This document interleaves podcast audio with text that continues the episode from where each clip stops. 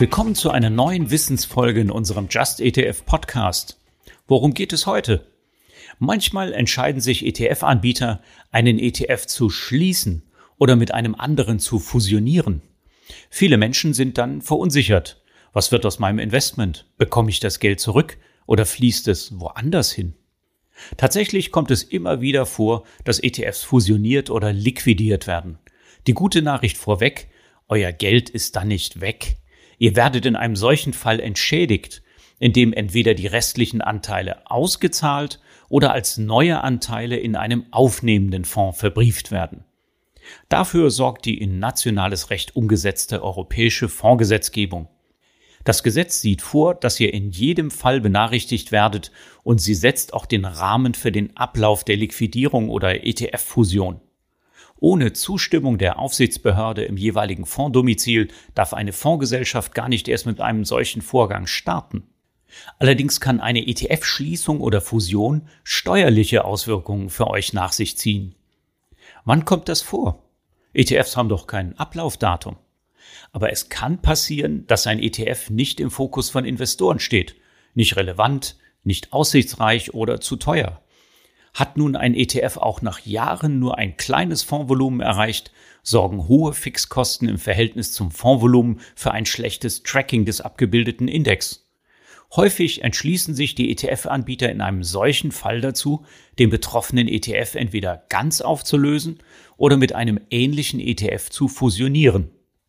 Wird euer ETF liquidiert, wird das investierte, verbleibende Vermögen an euch ausgezahlt. Ist dadurch ein Gewinn auf eurer Seite entstanden, so ist dieser Gewinn steuerlich relevant. Er wird ganz normal mit der Abgeltungssteuer plus Solidaritätszuschlag besteuert, bei Aktien-ETFs aber nur 70 Prozent des Ertrages. Das zurückgezahlte Geld müsst ihr mit den entsprechenden Kaufkosten dann wieder neu investieren oder einen neuen ETF-Sparplan anlegen. Für alle, die auf Buy und Hold setzen, ist das natürlich ein Ärgernis. Passiert aber durchaus bei der Anlage in Nischen- und Themen-ETFs. Wenigstens werdet ihr nicht überrascht.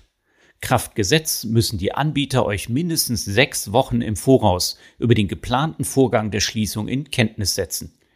Ihr bekommt die Nachricht dann von eurer Depotbank.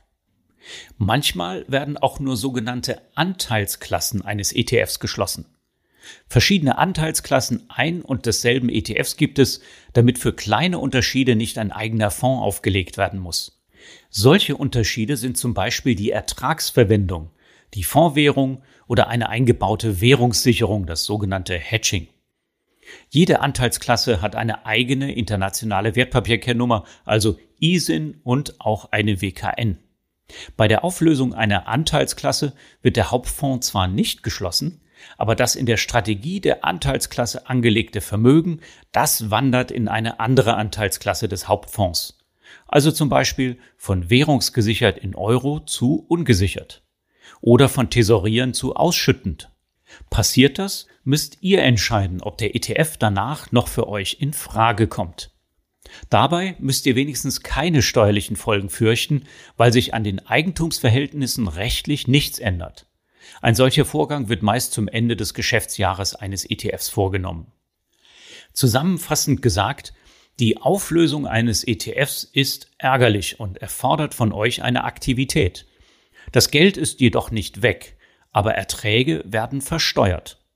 Anders bei der Auflösung einer Anteilsklasse. Da müsst ihr nur prüfen, ob alles noch für euch passt. Soweit also zur Auflösung eines ETFs oder einer ETF-Anteilsklasse. Ein anderer Fall mit ähnlicher Wirkung ist die Fusion eines ETFs mit einem anderen ETF. Bei einer solchen Fusion geht ein ETF in einem anderen auf. Die betroffenen ETFs werden entsprechend als untergehender ETF und als aufnehmender ETF bezeichnet. Das klingt romantisch, ist aber eigentlich nur Juristendeutsch. So eine Fusion kommt öfters vor, wenn zum Beispiel ein ETF-Anbieter einen anderen übernimmt, um größer zu werden und um noch günstigere ETFs anbieten zu können. Wie geschehen bei Comstage und Luxor und demnächst bei Luxor und Amundi. Die Produktpalette wird nach einer solchen Fusion meistens zusammengelegt. Selbst größere, profitable Fonds kann es daher treffen.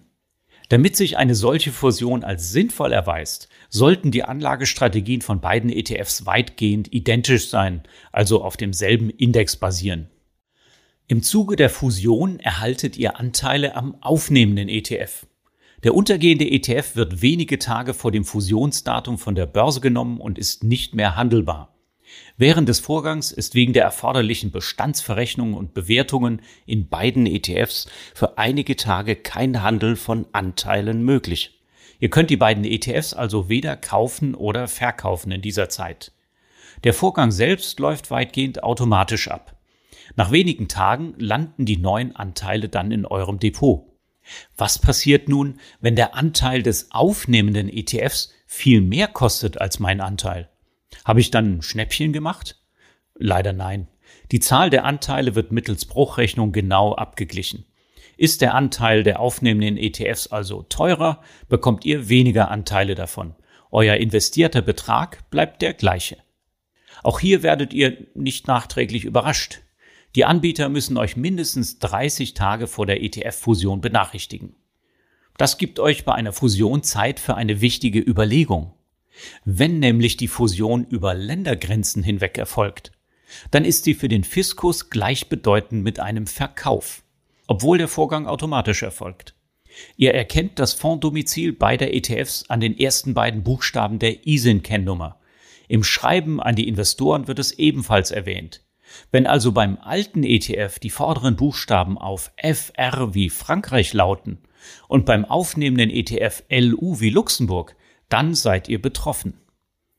Da ihr die Steuer in diesem Fall ohnehin zahlen müsst, könntet ihr den ETF auch gleich verkaufen und ein passenderes Produkt suchen. Bedenkt aber, wenn ihr im Zuge einer Fusion Anteile am aufnehmenden ETF erhaltet, spart ihr zumindest die Transaktionskosten für den Verkauf des untergehenden ETF und den späteren Kauf eines Ersatz-ETFs. Die einzige gute Nachricht bei diesem Thema kommt jetzt. Die Kosten der ETF-Fusion in Form von Benachrichtigungen und juristischem Aufwand trägt zu größten Teilen der ETF-Anbieter. Lediglich die bei Liquidationen mit der Rückgabe von Anteilen verbundenen Kosten werden in geringem Maße berechnet. Diese Aufwendungen werden aber aus dem Fondsvolumen beglichen. Euch wird nichts dabei gesondert in Rechnung gestellt. Das Niveau bewegt sich in der Regel bei wenigen Zehntelprozent des Anteilswertes. Nun wisst ihr Bescheid, was mit euren ETF-Anteilen so alles passieren kann. Immerhin ist es eher die Ausnahme als die Regel. Und wenn ihr gleich einen älteren ETF nutzt, mit einem ordentlichen Fondsvolumen von mindestens 100 Millionen Euro, dann erspart ihr euch zumindest die ETF-Schließung aus Erfolgsmangel.